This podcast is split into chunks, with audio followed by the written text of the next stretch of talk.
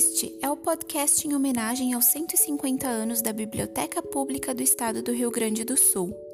Eu sou Tamires Alexandre de Souza e, juntamente com meu colega Renato Goulart Santos, ambos acadêmicos do curso de EAD em Biblioteconomia da Universidade de Caxias do Sul, conversaremos com vocês sobre duas importantes obras literárias: o clássico Ensaio sobre a Cegueira, de José Saramago, e O Fazedor de Velhos, uma literatura infanto-juvenil, de Rodrigo Lacerda. Este projeto é uma iniciativa da disciplina de Estudos Literários, ministrada pela professora doutora Flávia Broqueto Ramos. Este podcast está disponível nas mídias digitais da biblioteca e tem o objetivo de mediar com os usuários duas importantes obras presentes no acervo. Eu conversarei com vocês sobre a literatura infanto-juvenil, O Fazedor de Velhos, de Rodrigo Lacerda, e meu colega Renato sobre o clássico de Saramago, Ensaio sobre a Cegueira.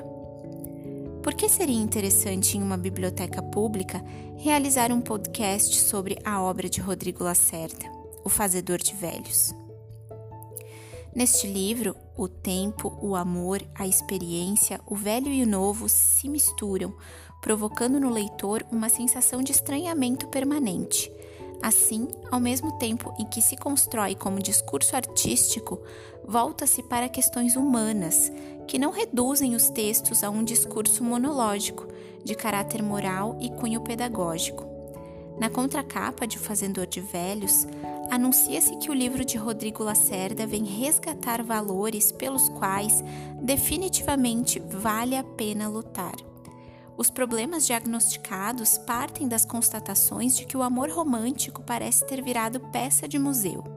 O respeito pela sabedoria dos mais velhos foi para o espaço e a literatura perdeu terreno para outras formas de arte. A obra opera uma reflexão contundente acerca da passagem do tempo e da presença da morte.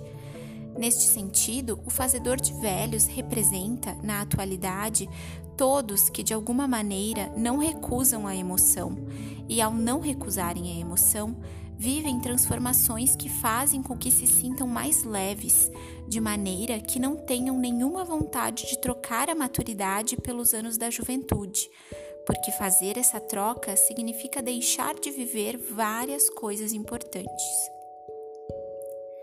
Em O Fazendor de Velhos, Rodrigo Lacerda consegue prender, se aproximar de seus potenciais leitores, uma vez que há um narrador em primeira pessoa, Pedro. Assim, a narrativa nos é contada pela voz do protagonista o que mais nos chamou a atenção quando lemos foi a temática do amadurecimento pessoal, abordada por meio de uma perspectiva introspectiva.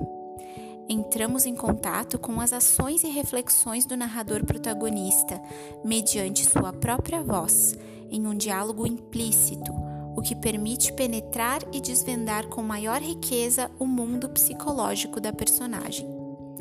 A linguagem utilizada pelo protagonista corresponde à de um jovem, e o coloquialismo e a informalidade do seu linguajar geram identificação com o leitor adolescente. A linguagem de Nabucco, por sua vez, mostra-se mais próxima da linguagem portuguesa padrão. Assim, há diferenças no relato de cada personagem, o que permite que o leitor estabeleça contato com diferentes registros, também traduzidos por meio das características dos personagens principais, o jovem Pedro e o velho Nabucco.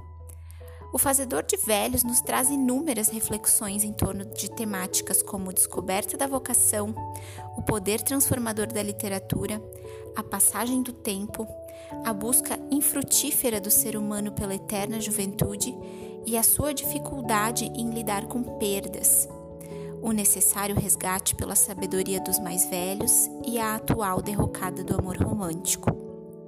É uma obra que, na nossa opinião, deveria estar à disposição do público jovem em todas as bibliotecas públicas, escolares, universitárias, comunitárias do nosso país.